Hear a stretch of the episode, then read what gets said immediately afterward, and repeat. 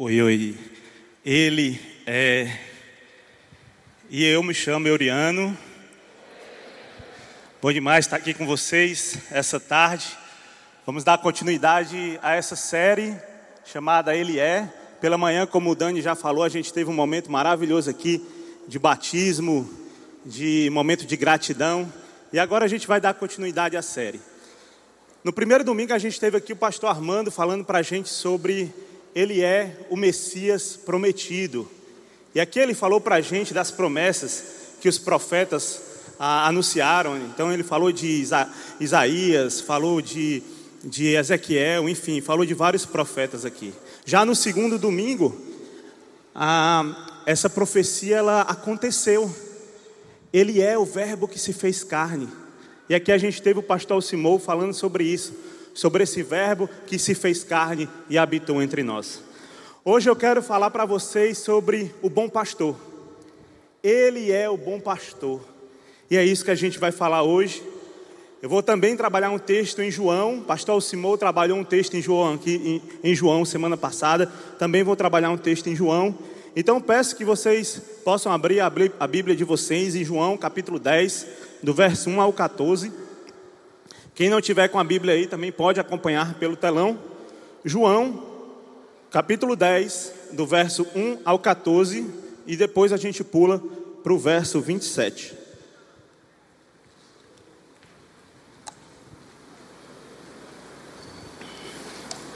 Enquanto isso, vou lubrificando a garganta depois de uma semana intensa aí com rinite alérgica. Eu acho que eu não sou o único que estou a sentir isso esses dias, né? Para quem tem crise de rinite, sinusite, esses dias foram bem, bem cruéis. Mas vamos lá, João capítulo 10, verso 1 diz assim: Eu lhes digo a verdade, quem entra no curral das ovelhas às escondidas por sobre a cerca, em vez de passar pela porta, é certamente ladrão e assaltante. Mas quem entra pela porta é o pastor das ovelhas. O porteiro lhe abre a porta e as ovelhas reconhecem sua voz e se aproximam. Ele chama suas ovelhas pelo nome e as conduz para fora. Depois de reuni-las, vai adiante delas e elas o seguem, porque conhecem sua voz. Nunca seguirão um desconhecido, antes fugirão dele, pois não reconhecem a sua voz. Os que ouviram Jesus, os que ouviram Jesus usar essa ilustração não entenderam o que ele quis dizer.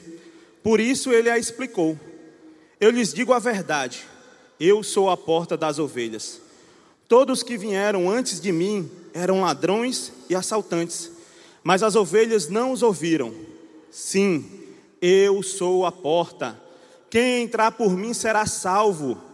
Entrará e sairá e encontrará pasto. O ladrão vem para roubar, matar e destruir. Eu vim para lhe dar vida, uma vida plena que satisfaz. Eu sou o bom pastor. O bom pastor sacrifica sua vida pelas ovelhas. O empregado, ele foge quando vê um lobo se aproximar. Abandona as ovelhas porque elas não lhe pertencem e ele não é o seu pastor. Então o lobo as ataca e dispersa o rebanho. O empregado foge porque trabalha apenas por dinheiro e não se importa de fato com as ovelhas. Eu sou o bom pastor. Conheço minhas ovelhas e elas me conhecem, assim como meu Pai me conhece e eu o conheço e eu sacrifico minha vida pelas ovelhas. Tenho outras ovelhas que não estão neste curral e eu devo trazê-las também. Elas ouvirão minha voz e haverá um só rebanho e um só pastor. Aí o verso 27. Minhas ovelhas ouvem a minha voz e eu as conheço e elas me seguem. Eu lhes dou a vida eterna e elas nunca morrerão. Que maravilha! Ninguém pode arrancá-las de minha mão, pois meu Pai as deu a mim e Ele é mais poderoso que todos. Ninguém pode arrancá-las da mão de meu Pai. O Pai e eu somos um. Vamos orar? Deus, muito obrigado, Pai, pela tua palavra. Obrigado, Senhor Deus, por a gente poder ler, poder escutar, Senhor Deus, isso, Pai, que o Senhor falou há tanto tempo atrás, mas é uma certeza para nós hoje em dia, Pai. Nós pertencemos a Ti, Tu és o bom pastor, E é muito bom, Pai, a gente estar aqui, Senhor Deus, junto com outros irmãos, nesse imenso rebanho, Senhor Deus, para te adorar, para te louvar, para te engrandecer. Deus, a tua palavra diz que a tua voz ela alcança, Senhor Deus, a ovelha. Então eu te peço, Deus, que a tua palavra, Deus, que vai ser ministrada aqui essa noite, Pai, que já começou através dos louvores, Pai, que possa alcançar o coração de cada um que está aqui, Pai. Que o Senhor possa levar essa mensagem, Senhor Deus, para aquele que precisa, Senhor Deus, dessa mensagem, Senhor Deus. Que o Senhor possa abençoar a vida de todos que estão aqui. Que o Senhor abençoe minha vida, Pai, que vou transmitir essa mensagem. Que seja o Senhor falando através de mim. Em nome de Jesus. Amém. Em 2013, eu fiz um verso, toda vida que eu venho aqui dá vontade de fazer um verso. Mas em 2013 eu fiz um verso que eu já declamei aqui várias vezes que fala sobre um pouco de quem ele é. Geralmente eu faço esse verso junto quem fazia muito com Orlando aqui em cima. Mas ele diz assim, ó: Se tem algo que aprendi lendo a Santa Escritura, ao avistar a mais pura verdade que descobri, é que lá eu conheci um homem sem formosura, também sem grande estatura, mas de grande bravura, que veio ao mundo enviado por Deus para morrer pelos pecados meu e seu. Um cabo inteligente de grande sabedoria, amigo do pobre e do rico, conhecido como Messias, que fez muitos milagres e a muita gente ensinou sobre o amor de Deus que sobre nós se derramou. Esse caba nunca pegou numa arma, nem num cabo de facão, mas somente com suas palavras fez uma grande revolução. Alguns o chamavam de profeta, outros de charlatão. Para alguns ele era um rei, para outros, pior que um ladrão. Eu só sei que esse caba merece muito respeito, pois veio ao mundo, morreu por mim e você e dividiu a história ao meio. Esse homem é Jesus de Nazaré e ele é muito mais que um milagreiro. Ele é muito mais que um milagreiro. E aqui eu vou entrar nesse texto aqui do bom pastor. Quando Jesus falou esse texto, ele tinha um público bem específico diante daqueles que estavam ali ao redor dele. A intenção de Jesus com esse texto era falar com o fariseu era falar com aquele religioso, com aqueles que faziam de tudo para aparecer bem na fita, que cumpriam todas as regras para manter a, aquela aparência, para que os homens pensem né, que eles eram homens puros, que eles eram homens puros e santos, era isso que eles queriam. Esses homens são os que no verso eu falei que não reconheciam Jesus como Deus. Para esses homens, Jesus era muito mais um charlatão. Para esses homens, Jesus não era o rei que eles estavam esperando. Para esses homens, Jesus era um impostor. Era assim que eles acreditavam. E eles criam nisso porque o Messias prometido, aquele que o pastor Armando falou lá no primeiro culto, o Messias prometido, não veio da forma como eles esperavam. Por isso é que eles olhavam para aquele Jesus e disseram assim: esse aí não. Esse é um charlatão, esse é um impostor. Havia uma expectativa judaica de que o reino de Deus ele, ele seria implantado com esse Messias que viesse da linhagem de Davi. E que isso não iria tardar, isso iria acontecer ali a qualquer momento. Até porque esses judeus eles haviam sendo subjugados por outros povos há muito tempo. Desde a época do Império Babilônico, o judeu ele foi subjugado pela Babilônia, o judeu foi subjugado pelo Império Persa e o judeu agora estava sendo subjugado por Roma. Então eles tinham altas cargas tributárias que tinham pagar, eles tinham poucos direitos. Então eles estavam da, daquela forma, vivendo daquele jeito. E entre todos os grupos judaizantes que haviam, tinha uma expectativa, uma esperança que esse Messias ele ia vir como um rei cheio de amor mas de amor somente pelos judeus. E viria cheio de ira e cheio de ódio para qualquer outro povo que não fosse judeu, para o povo gentil. Era essa a expectativa que se tinha em cima do Messias prometido. Na época existia quatro grupos eh, judaizantes, quatro grandes grupos, que enquanto eles aguardavam o Messias chegar, enquanto eles aguardavam que esse rei é, viesse, eles agiam de uma forma que eles tinham aversão total a qualquer outro tipo de povos que não fosse o povo judeu. Então nós tínhamos aí quatro grupos. Primeiro, nós tínhamos os zelotes. Esse povo era os que promoviam a revolução. Esse era o grupo que andava armado até os dentes.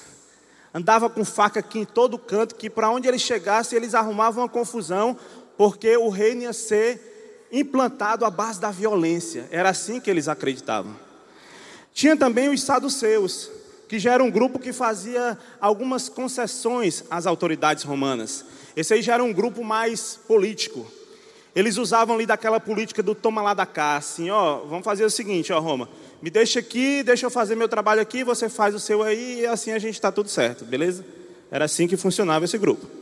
Tinha os essênios, que aí eles já defendiam uma reclusão completa de outros povos. Tanto, que, tanto é que eles foram viver para fora de Jerusalém, para que eles não tivessem contato nenhum com outros povos. E tinham os fariseus, que aí eles ensinavam uma separação cultural e religiosa que fosse radical. Os fariseus, eles eram bem nacionalistas. Então, qualquer coisa que viesse de outra cultura, eles eram contra.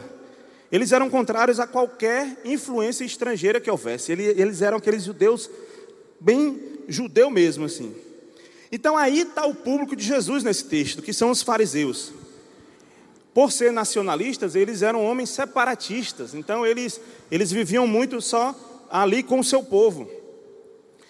E eles eram aqueles fiéis guardiões da, das leis judaicas. Eles faziam de tudo para se mostrarem puros. E é por isso que eles davam tanta atenção a algumas leis, as leis alimentares, por exemplo, não podia comer isso, não podia comer aquilo, a questão de é, lavar as mãos, a questão, aquela questão da higiene, a questão da circuncisão, o sábado que não poderia fazer nada de, de sábado, as companhias que eles tinham à mesa, não era com qualquer pessoa que um fariseu sentava para comer. Então eles eram bem seletos em relação a isso. Quem é que convidava para sentar à mesa com eles? A obsessão pela pureza era tanta ah, que esse ódio e essa separação era bastante alimentado dentro deles. E assim, dessa forma, eles eram capazes de desprezar os mais fracos, desprezar os doentes, desprezar os pobres, desprezar os pecadores, os pagãos, os romanos, os samaritanos, qualquer povo que não fosse judeu. E mesmo que fosse judeu, se tivesse alguma doença, alguma coisa, também já, já seria colocado de lado, porque era pecador. Quer dizer, havia muita gente, havia muita ovelha, ou possível ovelha, que de forma alguma entraria no curral dos fariseus. Estava fora, não iria passar pela porta, porque era assim como eles tratavam os outros. Então, quando o Messias prometido veio, foi justamente na contramão do que eles esperavam. E aí eles não quiseram aceitar. Jesus ele foi na contramão dos quatro grupos. Enquanto um queria uma revolução, andar armado, Jesus não. Jesus pregou amor, amor pelos seus inimigos, inclusive. Enquanto o outro grupo ali estava questão política, Jesus ele, ele nem se meteu nisso. Jesus ele ficou de fora dessa história, porque ele não veio como, não veio como rei político. Enquanto o outro grupo estava nessa questão de separar, ficar, é, é, excluir de todo mundo, Jesus ele se misturou com todos os povos.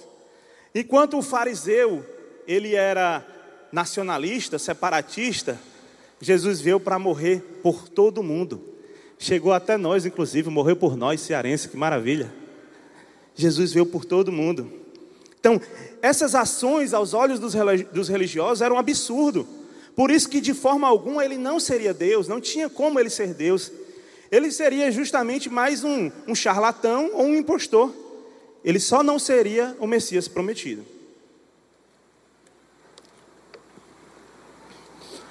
E João, quando escreveu esse livro, foi em um período em que as pessoas elas estavam muito desacreditadas. Inclusive o pastor Simão falou sobre isso na semana passada. Então tinha muitas pessoas que é, não estavam mais, não estavam acreditando que Jesus de fato era Deus. E isso estava acontecendo naquela época da mesma forma como os fariseus e os mestres da lei não acreditavam na divindade de Jesus. Então ele resolve escrever um livro que vá direto ao ponto, deixando de lado genealogias, deixando de lado a questão do nascimento. João nem cita a questão do Natal, por exemplo. E ele já inicia o texto dele falando: no princípio era o Verbo, o Verbo estava com Deus e o Verbo era Deus, que foi aquilo que o pastor Simão nos falou semana passada. Jesus ele resolve escolher apenas oito milagres de Jesus. João resolve escolher apenas oito milagres de Jesus. A gente tem aí uma soma dos evangelhos, se você for somar a quantidade de milagres relatados, é em torno de 37 milagres. O livro de João relata, inclusive, que ele fez muito mais do que aquilo que está escrito. Mas desses 37, João coloca oito. E João ele foi muito minucioso na escolha desses oito milagres, pois esses oito seriam tinham uma finalidade, que seria revelar a divindade de Jesus para algumas pessoas específicas. Tanto que o primeiro milagre relatado por João, é só João relatou ele, que é a transformação da água em vinho. E ali foi a oportunidade que Jesus teve diante dos seus discípulos para mostrar quem ele era.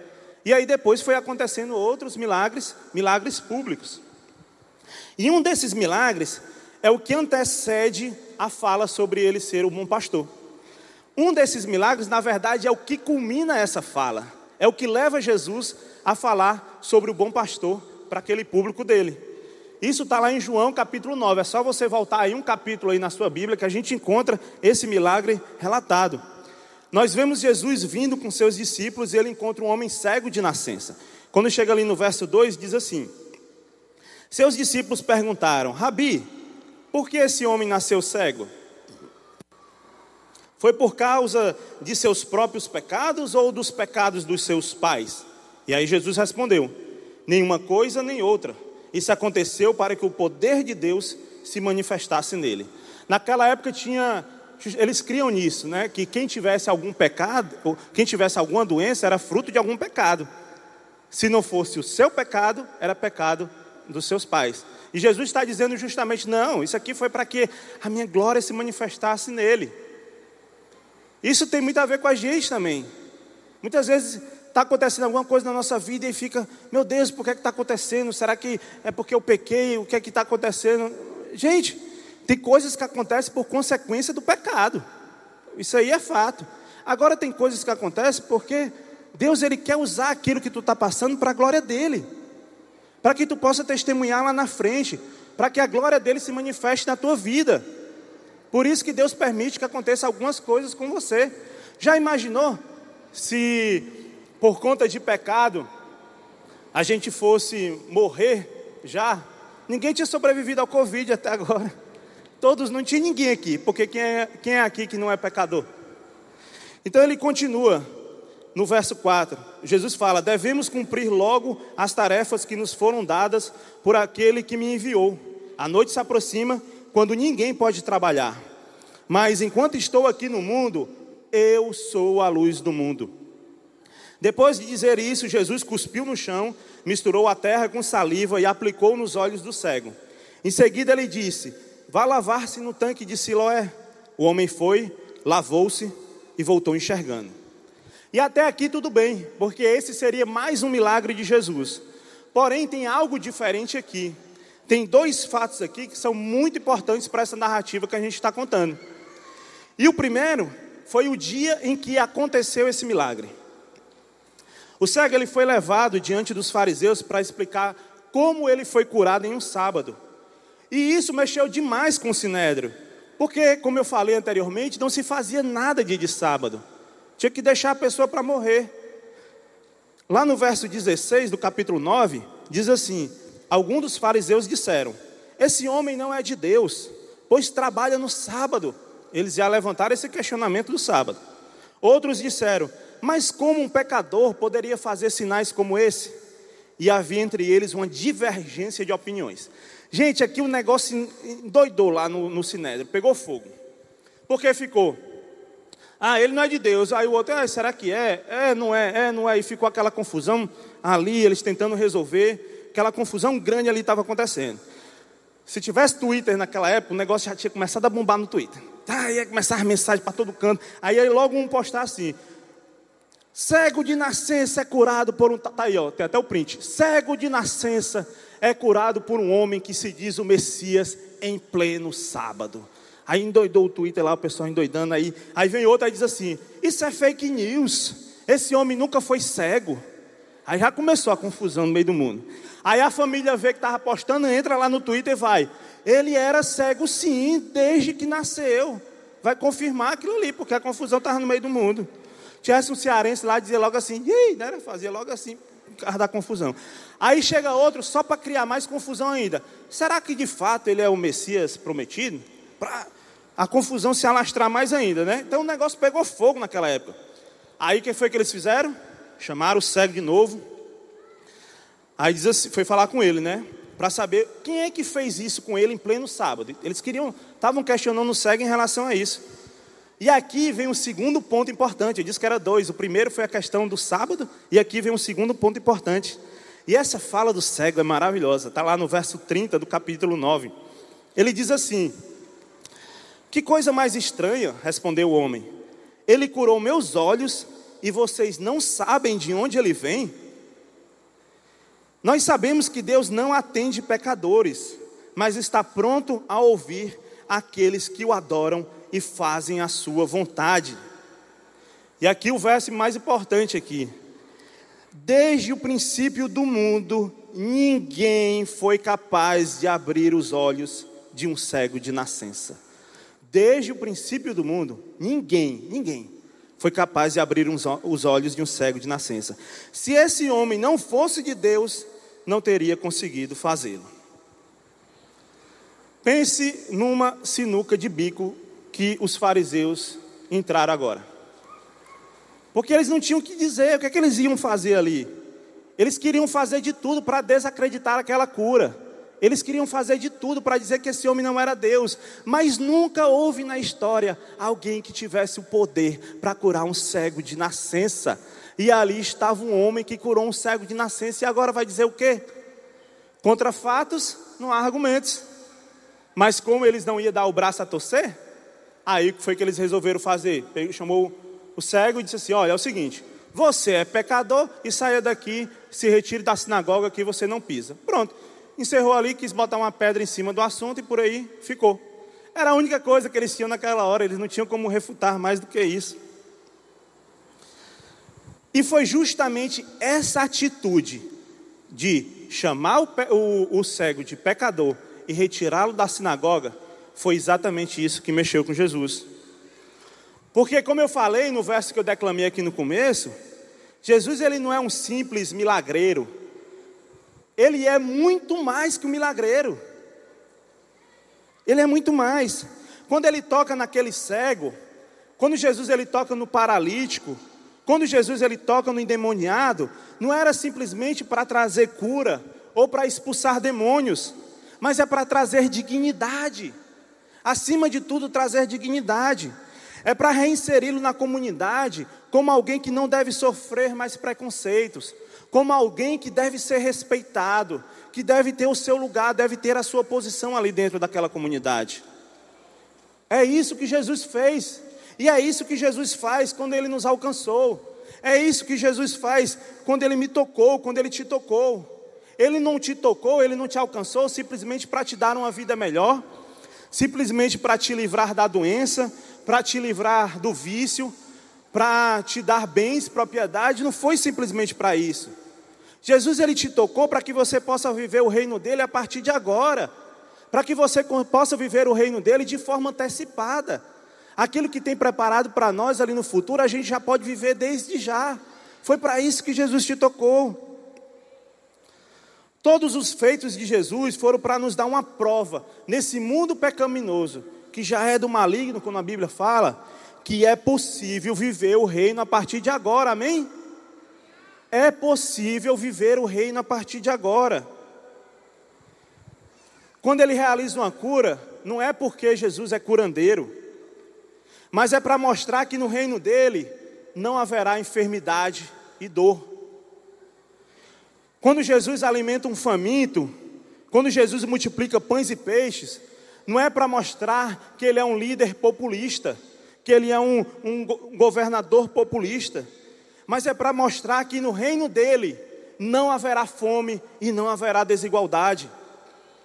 Quando Jesus ressuscita Lázaro e a filha de Jairo, não é para mostrar que ele é um mágico, mas é para mostrar que no reino dele não haverá mortes, porque ele venceu a morte. É assim que funciona, é assim que ele faz. Jesus ele faz essas coisas para mostrar que as ovelhas dele estão sem um pastor para cuidar, sem um pastor que cuide na hora da enfermidade, sem um pastor que leve alimento, sem um pastor que possa resgatá-la ali do precipício, porque somente ele é o bom pastor. Só Jesus é o bom pastor. Somente ele.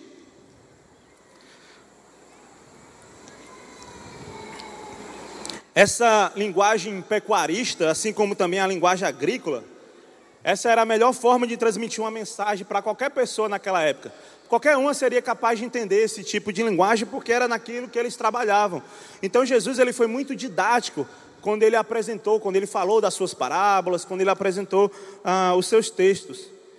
Nós que somos, que somos cidadão, eh, cidadãos do mundo moderno, a gente não vai entender tão bem quanto o público daquela época. Afinal, a gente compra tudo já no supermercado, né? Então a gente não precisa ir lá matar um boi, porque a gente chega no supermercado, pede só para cortar lá no frigorífico e já está tudo certo. Então talvez a gente não entende e não vai entender muito bem. Mas deixa eu tentar explicar um pouco aqui.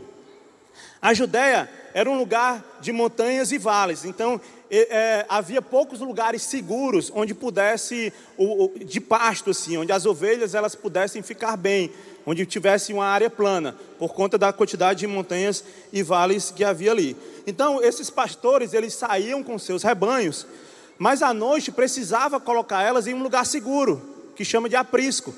Era necessário colocar naquele local ali, para que elas não viessem cair numa ribanceira e também para proteger elas de, de outros animais que viessem atacar. Então, à noite ela ficava ali é, é, reservada dentro daquele aprisco. No verão, esse aprisco ele era feito de pedras. Tem uma imagem aí. Ele tem um muro baixo e não havia porta nele. É, é mais ou menos dessa forma aí, desse desenho. Então ele é feito de pedras. E o pastor, olha a função que o pastor está fazendo aqui. Ele faz a função da porta. É ele que está ali. Por isso que Jesus disse que ele é a porta. Ele está justamente ali, está protegendo as suas ovelhas. Qualquer ovelha para entrar nesse aprisco tem que passar pelo pastor. Não tem como. E cada ovelha que passa, ele conhece cada ovelha que passa. Ele vai dizendo: Ah, ali vai, vai a Ana, oh, ali vai o Ricardo, ali vai o João, ali vai o José. Ele conhece cada ovelha que passa por essa porta. Já no inverno, ah, aí já tinha uma porta de verdade, era um local mais, é, mais alto, porque tinha que proteger do inverno, do frio. Então Jesus ele começa esse texto dizendo que ele é a porta da salvação. Ele é a porta da salvação, é o primeiro ponto. Jesus está dizendo que ninguém pode entrar no aprisco de Deus se não for por meio dele, se não passar por ele, que é a porta. Ele é a porta da salvação, gente. Não tem como, não tem outro meio, não tem outro caminho, tem que passar por Jesus. Ele é o único caminho que leva ao Pai. Ele é o caminho, a verdade e a vida. Ninguém chega ao Pai se não for por Ele, porque Ele é a porta. Ele diz isso lá no verso 9 para a gente. Ele diz: Eu lhes digo a verdade, eu sou a porta das ovelhas. Todos os que vieram antes de mim eram ladrões e assaltantes, mas as, as ovelhas não os ouviram. Sim, eu sou a porta, quem entrar por mim será salvo. Jesus ele está dizendo que todo falso Messias que se levantou antes dele eram ladrões e assaltantes que muitos líderes judeus que estavam ali eram ladrões e assaltantes. Jesus ele está dizendo que qualquer homem que se levantar para lhe mostrar qualquer outro caminho que não seja ele, é um ladrão e é um assaltante. Porque não existe cambista nenhum que possa te vender o ingresso para te levar para o céu. Não existe. A salvação ela não se paga, a salvação ela não se conquista.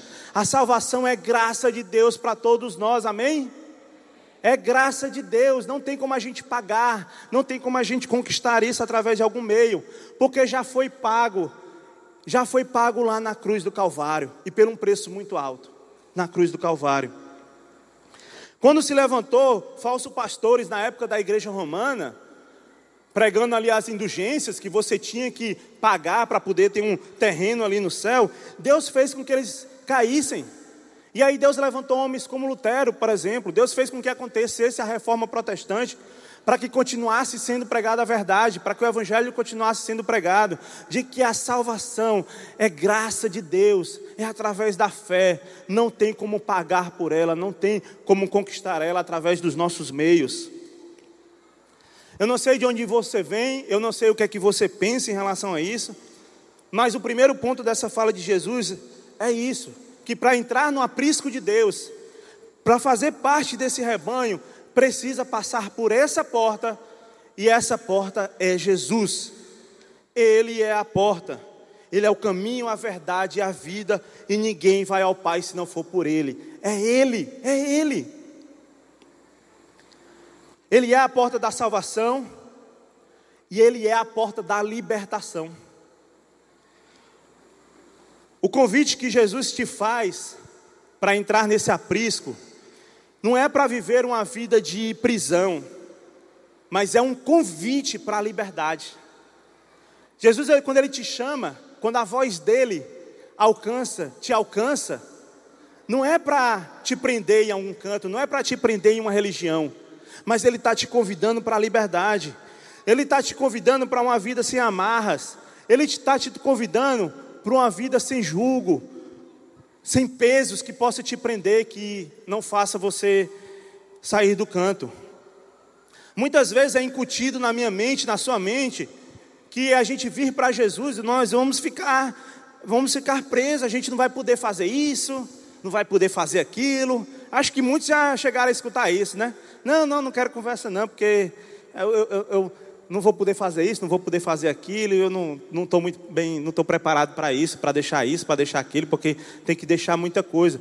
Então, isso muitas vezes é incutido na nossa mente em relação a esse tipo de coisa. Mas o que Jesus quer contigo? Jesus ele quer te libertar dos galhos. Jesus ele quer te libertar das cercas que estão te segurando. Cercas essas, galhos, arames farpados, que você está preso e que você não consegue perceber, porque ainda não está doendo. Mas quanto mais você se mexer aí, vai doer, vai cortar. Mas você ainda não percebe isso. Então para você está tudo bem. Mas Jesus ele já está vendo isso. E ele quer te libertar disso. Você não percebe porque você ainda não caiu no precipício ainda. Você está andando bem na bordinha do precipício. Em tempo de cair. Mas como não caiu ainda, então está tudo bem. E aí você não percebe que precisa do bom pastor. O que é que tem te aprisionado? O que é que tem na sua vida que está fora de controle? O que é que você finge que está tudo bem, mas que no fundo, no fundo, você não consegue se libertar? O que é? É o abuso do álcool? É as drogas, pornografia, masturbação, mentira, traição. O que é que tem te aprisionado? O que é que te, aprisiona? Que você está preso nessas cercas, que você está preso nesses arames e você não consegue enxergar, você não consegue ver o caminho a qual você está andando. O sábio diz lá em Provérbios 14, 12, ele diz: Há caminho que ao homem parece direito. Algumas versões diz há caminho que ao homem parecem bons, mas o fim dele são os caminhos da morte. Então tem caminho que você pega que aparentemente está lindo, está maravilha, está dando tudo certo. E você vai por esse caminho, mas você não consegue enxergar onde você está pisando. Você acha que tem um controle, você acha que sabe onde você está pisando, mas a verdade é que nós não sabemos o caminho. E nós achamos que não precisamos de ajuda. Nós achamos que não precisamos entregar o volante da nossa vida a um poder superior, que tem a total condição de assumir o controle, que tem total condição de assumir esse volante, de uma vida que está ingovernável, mas você acredita que está no caminho que parece que é certo. E aqui tem uma curiosidade sobre a ovelha. Há uma diferença da visão da ovelha para a do ser humano. Porque os olhos da ovelha, tem uma imagem aí que mostra um pouquinho. Pronto. Você vai ver aí que os olhos da ovelha é aqui na lateral, peguei aqui um pouco da lateral, certo? Então tem uma diferença aí, porque elas conseguem com isso ter uma angulação maior. Elas conseguem ter uma visão mais periférica. Porém, dessa forma, elas não têm muita profundidade. Eu não sei quantos aqui é da área de fotografia, da área de vídeo. Eu sou dessa área, então dá para poder utilizar isso como, como exemplo. Já que quando o pastor sobe aqui, ele fala de carro, né? Que ele gosta muito, então eu vou falar de fotografia. Ah, quem mexe com fotografia tem a questão das lentes, lente grande angular, que chama lente olho de peixe. É uma lente que você, ela é muito aberta, você consegue, por exemplo, numa lente grande angular aqui, você consegue pegar boa parte da igreja aqui numa fotografia certo? Às vezes você está no aniversário, no casamento, aí enche de gente aqui para bater foto, aí o fotógrafo está ali, aí você fica. Rapaz, não vai pegar todo mundo não. E vai pegar todo mundo não, não vai não. Só que o fotógrafo sabe porque ele está com a lente certa, tá? E aí você fica, não, não vai pegar não, aperta, aperta, aperta. Não é nem o fotógrafo que está pedindo para apertar, e a gente fica pedindo para o povo apertar. Então ele está com a lente aberta, que consegue pegar todo mundo. Só que aquela lente dele não tem muita profundidade. Se ele quiser uma lente que tenha profundidade, ele tem que usar uma lente objetiva ou teleobjetiva. Essas lentes são aquelas que tem em jogo de futebol ou então em, em, em Fórmula 1, aquelas lentes grandes assim que tem um, um, um cano bem grande. Aquela lente ela consegue alcançar bem longe. Então ela consegue ver aquilo que está lá na frente que ninguém consegue ver. Então, essa visão da ovelha é um pouco dessa lente grande angular. É uma lente que ela consegue até enxergar bem aquilo que está perto. Por isso que ovelha é um animal que toda hora está comendo. Quem olhar para uma ovelha, a ovelha toda hora está querendo mastigar uma coisa, porque toda hora ela, ela consegue encontrar alimento ali para poder comer. Então, aquilo ali é muito bom para ela se alimentar. Só que ela não enxerga com a profundidade, ela não vai enxergar tão longe. Por isso que ela precisa de um pastor. Ela precisa de um pastor que consegue enxergar além dela e consegue guiá-la para dizer para onde ela, que ela vai, para que ela não venha cair. O que Jesus está dizendo é que você pode estar acreditando que na sua vida está tudo bem, que você tem um controle da, da situação, que você está conseguindo enxergar onde pisa, mas o bom pastor, ele tem uma visão muito melhor do que a sua. O bom pastor, ele tem uma lente objetiva, ele consegue enxergar onde você não enxerga. E é ali onde ele está enxergando, que ele olha para você e ele diz assim: Ei, ovelha, ouve a minha voz. Tu está andando pelo vale da sombra da morte, mas deixa eu te tirar daí, antes que tu caia e que tu se arrebente. Porque sabe o que, é que eu tenho para ti que tu não consegue enxergar? Eu tenho pastos verdejantes para que você possa caminhar. É isso que ele está dizendo para ti, é isso que ele disse para mim. O bom pastor é aquele que vai sair contigo pela manhã, pelo pasto, mas é aquele que vai te guardar lá no aprisco durante a noite. O bom pastor, ele vai na tua frente. Ele vai na tua frente porque diferente do vaqueiro, acho que é mais comum a gente aqui ver o, aqui um vaqueiro é, tangendo ali a boiada, né? Eu que moro aqui na Itaitinga, de vez em quando eu vejo, tem que parar o carro para o vaqueiro passar. Mas o que é que passa na frente? O boi. Quem passa naquela ramo de boi aqui na frente, aí ele vai atrás, quem está tangendo. Com a ovelha é diferente, o pastor vai na frente. E, ele, e a ovelha vai sendo guiada pela voz desse pastor. Jesus é esse bom pastor. É ele que vai na nossa frente. Jesus ele já enxerga quais são os perigos que a gente tem para enfrentar. Jesus sabe para onde é que a gente está pisando. Ele sabe o que é que tem de melhor para mim e para você, porque ele está à nossa frente. Ele está enxergando e nós não. E ele está falando, e ele está falando, só que nós muitas vezes não queremos ouvir. Ele é a porta da salvação. Ele é a porta da libertação. Ele é a porta da provisão e da vida abundante. Verso 9 diz: Sim, eu sou a porta. Quem entrar por mim será salvo. Entrará e sairá e encontrará pasto. O ladrão, o ladrão vem para roubar, matar e destruir. E eu vim para lhe dar vida, uma vida plena que satisfaz. Sabe aquela ânsia dentro de você que você não consegue preencher de forma alguma? Você tenta preencher com comida, você tenta preencher com bebida, você tenta preencher com roupa, com festa, sabe? Tem uma frase daquele matemático Blaise Pascal que ele diz desse jeito, ele fala assim: há uma cadeira vazia na alma humana que só Deus pode utilizá-la. Tem uma cadeira vazia dentro de você que ela não te pertence. Então, sai daí Você que está querendo assumir o controle da tua vida, que está querendo sentar, nessa cadeira, essa cadeira ela não te pertence. Você não consegue governar a sua vida, porque essa cadeira pertence a Jesus Cristo. É Ele que deve sentar nessa cadeira e assumir o controle da tua vida. Você vai tentar preencher com comida, mas você não vai conseguir, porque Ele é o pão da vida. Você vai tentar preencher com bebida, mas você não vai conseguir, porque Ele é a água viva. Você vai tentar preencher com festas, tentar preencher com riquezas, mas não vai conseguir, porque Ele é a vida plena. Somente Ele consegue ser isso, você não vai conseguir, somente Ele. É por isso que Ele usa o termo eu sou.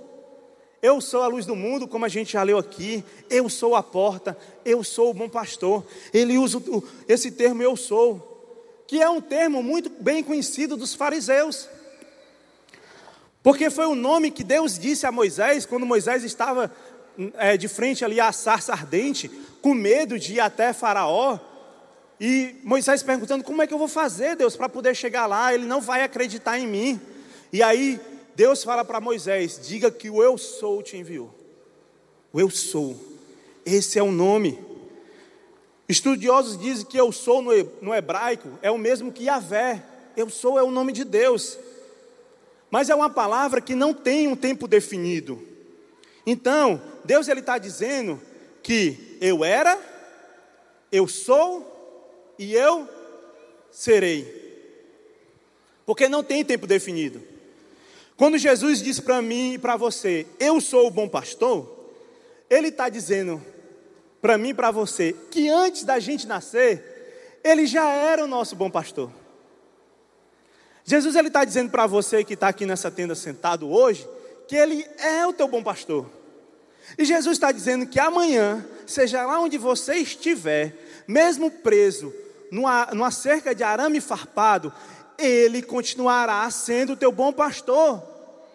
É o que Hebreus diz, é o mesmo de ontem, hoje e será eternamente. É isso. No verso 14 de João, capítulo 10, ele diz: Eu sou o bom pastor, eu conheço minhas ovelhas e elas me conhecem. E aqui Jesus ele usa um pronome pessoal, ele diz minhas. Eu conheço minhas ovelhas.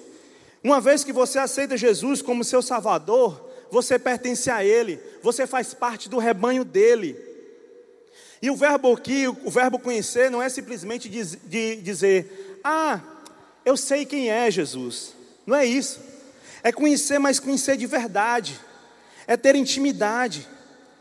É saber o que ele pensa, saber o que sente. Jesus nos conhece. Jesus ele sabe o que a gente pensa. Jesus ele sabe o que, é que a gente sente. Jesus nos conhece de verdade. Jesus ele tem intimidade com a gente. A questão é, será que eu estou tendo intimidade com ele? Será que eu o conheço tanto? Essa é a questão. Como está o teu relacionamento com Deus? Como você tem estado com Ele? Você, tem, você conhece Ele de verdade? Como é está esse relacionamento? Como foi esse ano de 2021? Quantas vezes você o buscou em oração? Será que dá para contar nos dedos, nesse ano de 2021, quantas vezes você o buscou em oração? Quantas vezes você o buscou na palavra? A gente falou isso mais cedo aqui, o Dani falou a questão da leitura bíblica. Quantas vezes você o buscou na palavra? Será que a Bíblia tem sido para você uma novalgina ou uma vitamina? Sabe qual é a diferença? Quando a gente usa a Bíblia como novalgina, é porque quando aperta a dor, aí eu, opa, vou correr aqui para a palavra de Deus. O que é que Deus tem para me dizer aqui? Aí, pá, vou tomar uma, tomar uma pílula aqui da palavra que é para ver se se passa a dor. Aí passou a dor, esqueci, botei o remédio lá, chega vence em cima da geladeira. Né? Só que quando a gente usa a Bíblia como vitamina, é algo que a gente tem que estar tá se alimentando constante. E aí a gente está sendo suprido pela palavra de Deus constantemente sendo fortificado pela palavra de Deus. Que tal você fazer diferente em 2022? Já foi lançado, inclusive, um desafio. para a leitura bíblica. Mas deixa eu te dizer, não precisa esperar 1 de janeiro de 2022 para você ter relacionamento com Deus. Isso começa hoje. Começa quando você chegar em casa. Quando você tiver só você e Deus. Pode começar hoje, dia 19 de dezembro. Ele é a porta da salvação. Ele é a porta da libertação. Ele é a porta da provisão e vida abundante. Ele é o bom pastor que protege suas ovelhas.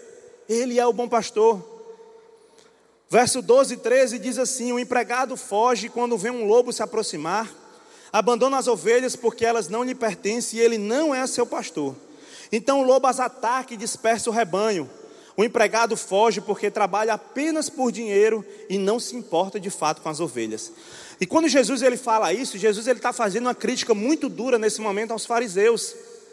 Essa parte é bem direcionada a eles, porque ao dizer que eles, que os pastores são empregados mercenários, Jesus ele está fazendo referência a uma, a uma profecia de Ezequiel que está lá em Ezequiel capítulo 34. Inclusive o título ah, desse texto aí na sua Bíblia vai ser o bom pastor. Lá no verso 34, verso 8 a 10, ele, o Ezequiel já tinha falado, já tinha dito isso. Vocês abandonaram meu rebanho e o deixaram ser atacado por animais selvagens. E embora fossem meus pastores, não procuraram minhas ovelhas quando elas se perderam. Cuidaram de si mesmos e deixaram o rebanho passar fome. Portanto, pastores, ouçam a palavra do Senhor. Assim diz o Senhor soberano: agora considero esses pastores meus inimigos e os responsabilizarei pelo que aconteceu ao meu rebanho. Não permitirei que continue pastoreando o meu rebanho e que continue alimentando a si mesmos. Livrarei meu rebanho da sua boca e minhas ovelhas não serão mais sua presa. Na sequência desse texto, Ezequiel fala sobre o bom pastor e aponta para Davi, aponta justamente para um rei que vai vir dessa linhagem. Então Jesus ele está dizendo ali naquele momento para aqueles fariseus, quando eles escutam isso, e eles conheciam a Bíblia de quase salteado, tá? O Velho Testamento ali era com eles mesmo. Então quando eles escutam, escutam isso, eles estão dizendo assim: opa, ele está dizendo que eu sou inimigo de Deus? Eu sou inimigo de Deus? Eles quiseram ser tão zelosos com a lei que esqueceram de ver o ser humano. Mas o bom pastor não, esse bom pastor que Ezequiel aponta, ele não tem preconceitos, porque a sua voz alcança todos. Essa voz nos alcançou. O bom pastor não olha para a cor da pele. O bom pastor não vai olhar para a tua classe social. O bom pastor não vai olhar para as tuas imperfeições. Porque no reino dele não existe a placa proibida a entrada de pessoas imperfeitas. Não tem.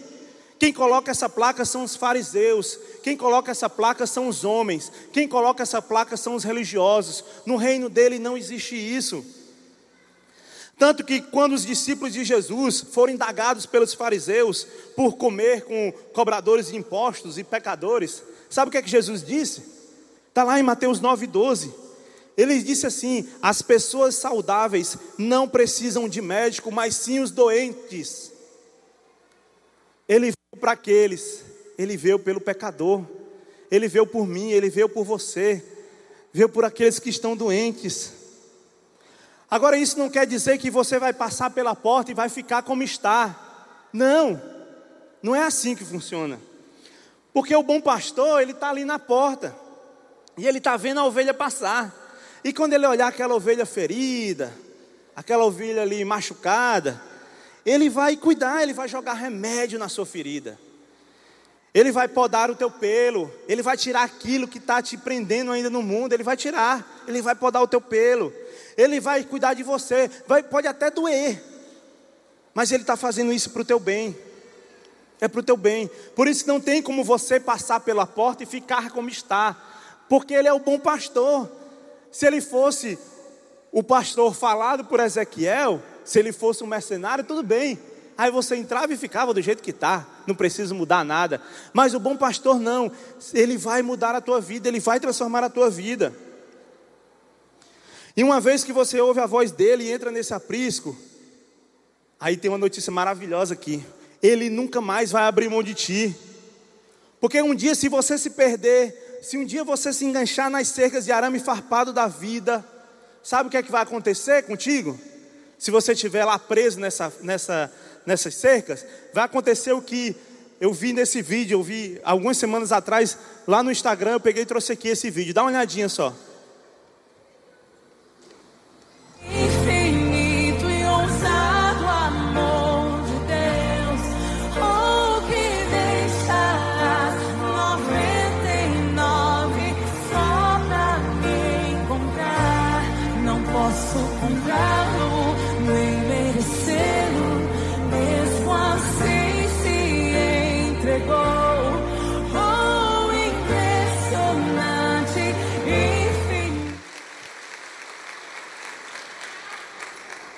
Ele deixa as 99 segura no aprisco que ele vai atrás de ti. Aonde quer que tu esteja. Ele vai. Ele vai atrás de ti, ele vai cuidar de ti. E ele irá fazer isso por ti, porque somente ele é o bom pastor. Ele é o único capaz de entregar a vida por mim, entregar a vida por você. E ninguém, gente, ninguém pode arrancar, nos arrancar da mão dele. Ninguém. Ninguém. Verso 11 ele diz assim: Eu sou o bom pastor. O bom pastor sacrifica sua vida pelas ovelhas. Eu lhes dou a vida eterna e elas nunca morrerão. Sabe o que é isso? Nós somos eternos, sabia? A partir do momento que a gente aceitou Jesus, nós somos eternos. Quem é que é eterno aqui? Glória a Deus, aleluia. Somos eternos. É isso que acontece, nós não morreremos. Ele diz: Ninguém pode arrancá-las de minha mão, pois meu Pai as deu a mim, e Ele é mais poderoso que todos. Ninguém pode arrancá-las da mão do meu Pai, pois eu e o Pai somos um. Ninguém. Joelson chegou a falar sobre isso na série sobre teologia, quando estava falando sobre soteriologia, sobre a doutrina da salvação. Gente, nós somos salvos por Cristo, não é por qualquer um é por Ele. O preço que Ele pagou na cruz do Calvário foi um preço muito alto. E uma vez que nós somos salvos, que nós somos resgatados por Ele, não tem quem tire isso, não tem. Ah, mas aí, agora está bom demais. Não tem nem como está bom demais, porque não tem como, se você é resgatado pelo, pelo Cordeiro que se sacrificou na cruz, você automaticamente você vai testemunhar dele. Você vai testemunhar dele porque isso é motivo de gratidão pelo que ele fez conosco. Se o louvor quiser vir, fica à vontade aí. O Davi, gosto muito dos salmos, assim, eu acho que por conta da minha veia poética, então o salmo, Davi, enquanto poeta, Davi ele escreveu nos salmos 22, 23 e 24 algo maravilhoso. Depois de chegar em casa, leia esses três salmos, leia nessa sequência, porque eles estão conectados um ao outro. Ele diz assim lá no Salmo 22: Davi nos fala que ele é o bom pastor que veio libertar suas ovelhas. Se você ver lá no Salmo 22, você vai ver que Davi fala o quanto ele estava aflito, mas aí ele diz: clamaram a ti e foram libertos, em ti confiaram e jamais foram envergonhados. Então, no Salmo 22, ele é o bom pastor que veio libertar suas ovelhas. No Salmo 23, ele é o grande pastor que vive pelas ovelhas. E ele já começa dizendo: O Senhor é meu pastor e nada me faltará. Ele me faz repousar em verdes pastos e me leva para junto de riachos tranquilo. Estávamos aflitos, ele é o bom pastor que veio para libertar. Ele nos libertou, Ele é o pastor que cuida de nós. E aí, quando chega no Salmo 24, Ele é o supremo pastor que voltará pelas suas ovelhas. Davi ele termina dizendo: Abram-se portões da cidade, abram-se antigos portais para que entre o Rei da Glória. Quem é o Rei da Glória? O Senhor dos Exércitos é o Rei da Glória. Ele te resgatou, Ele cuida de ti e Ele voltará. Ele voltará. E aqui, antes de encerrar, eu quero deixar um, um desafio e um convite. O desafio primeiro é para você que já passou por essa porta, para você que faz parte desse aprisco, para você que faz parte desse rebanho. O desafio é para que você seja o megafone de Deus, para que você leve a voz do bom pastor por essa cidade você seja esse megafone, que você seja esse microfone, que você seja essas caixas de som. Esse é o desafio. Aqui eu não estou dizendo que você vai sair pela rua gritando nas praças, não é bem isso. Mas você sabe onde chegar, no seu trabalho, na sua vizinhança, na, na escola onde você estuda. Seja um megafone, seja a voz do bom pastor, leve a voz do bom pastor. Só Jesus pode dizer: Eu sou o bom pastor. Mas nós podemos dizer: Ele é o bom pastor. Nós podemos dizer isso. Porque ainda tem muita ovelha que não está nesse curral. Verso 16 diz: Eu tenho outras ovelhas que não estão nesse curral, e eu devo trazê-las também, e elas ouvirão minha voz, e haverá um só rebanho e um só pastor. Há ovelhas nesse momento que está no bar, há ovelhas nesse momento que está numa boca de fumo, há ovelhas nesse momento que está no hospital, que está em casa, depressivo.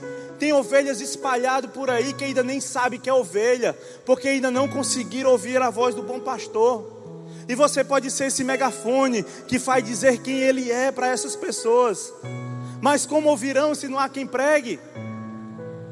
Paulo falou sobre isso lá em Romanos 10, verso 14. Como poderão invocá-lo se não crerem nele? E como crerão nele se jamais tiverem ouvido a seu respeito? E como ouvirão a seu respeito se ninguém lhes falar? E como alguém falará se não for enviado? Como ouvirão, gente, ao seu respeito, se ninguém lhes falar? Então seja o megafone de Deus. Leve, reverbere a voz do bom pastor onde você for. Que em 2022 você possa reverberar mais ainda a voz, para que essas ovelhas possam ouvir essa voz e vir para junto do rebanho. Eu queria orar contigo nesse momento. Se você acha que esse desafio é para você, que você precisa falar mais de Jesus, aonde quer que você está, que em 2022 você pense em fazer diferente em relação a isso, eu quero orar com você nesse momento. Deus, Tu és o nosso bom pastor. Ó oh, Pai, tu, tu se entregou naquela cruz do Calvário por mim, por cada um que está aqui. Deus, o mínimo que eu posso fazer é falar de Ti, Pai. É falar das, das Tuas maravilhas. É dizer quem Tu és, Pai. Tu és a porta. Tu és a única porta da salvação. Tu és o bom pastor. Tu és a luz do mundo, Pai. Senhor, me enche de coragem, Pai, para poder falar mais de Ti, Pai. Me enche de ousadia, Senhor Deus, para que eu possa falar mais de Ti. Me enche, Senhor Deus, de estratégias, ó Pai, para que eu possa falar mais de Ti, Senhor Deus. Destrava minha língua, destrava minha voz, ó Pai. Tira a vergonha, Senhor. Que eu consiga me alimentar mais de Ti, Senhor Deus, para que a Tua palavra, Pai, ela venha no coração, ela vá para a mente, ela saia pela minha boca, Pai. Que eu consiga, Senhor Deus, falar de Ti através da minha vida, através daquilo que Tu fez por mim, Pai.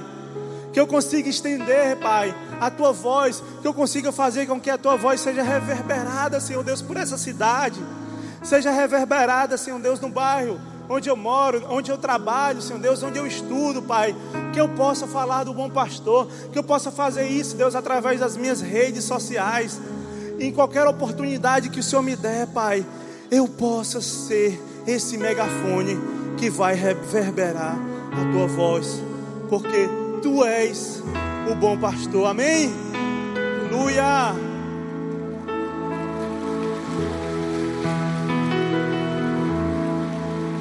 E eu não posso sair daqui sem fazer um convite para aqueles que estão aqui que ainda não ouviram a voz do bom pastor, ou estão ouvindo a voz do bom pastor hoje, ou já ouviu a voz do bom pastor, mas ainda, ainda não teve aquela coragem ou não fez aquela decisão pública.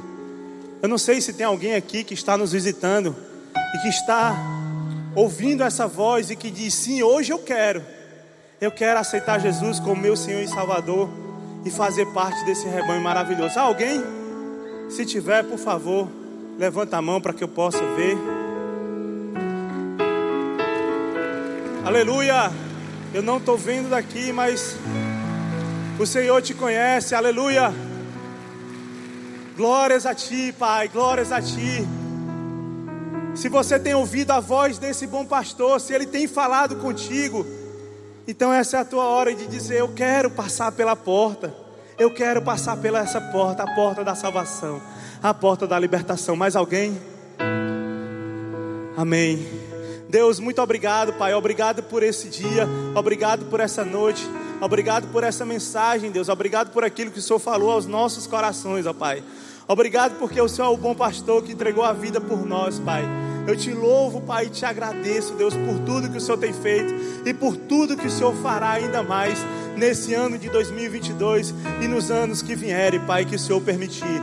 Deus, louvado seja o teu santo nome. Amém, amém, amém.